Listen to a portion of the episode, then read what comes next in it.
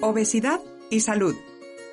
Bienvenido a los podcasts de Clínica Obesitas, un espacio para conocer en profundidad los problemas de salud de la obesidad y su tratamiento.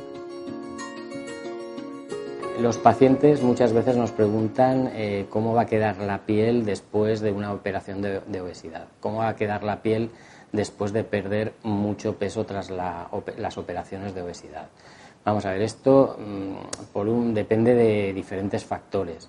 No es lo mismo operarse con una, con una obesidad muy grande que operarse con obesidades menores.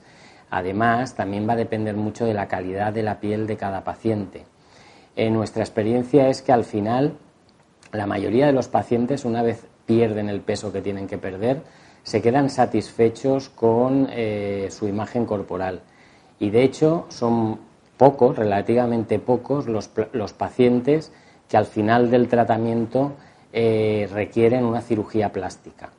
Eh, uno de cada diez, más o menos, o un 15%, viene a ser el porcentaje de pacientes que una vez han perdido todo el peso que tienen que perder, recurren a la cirugía plástica.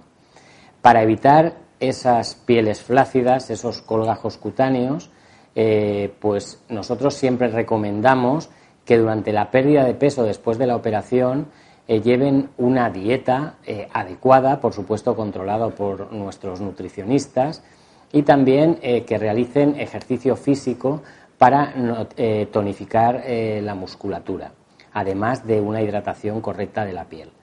Estas tres pilares, la hidratación, el ejercicio físico y la dieta adecuada y controlada por los nutricionistas, hacen que la mayoría de las veces los pacientes no requieran tratamientos adicionales para eh, tratar esos, esas pieles eh, flácidas.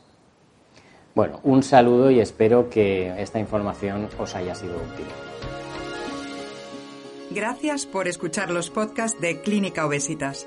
Les esperamos con nuestros nuevos contenidos.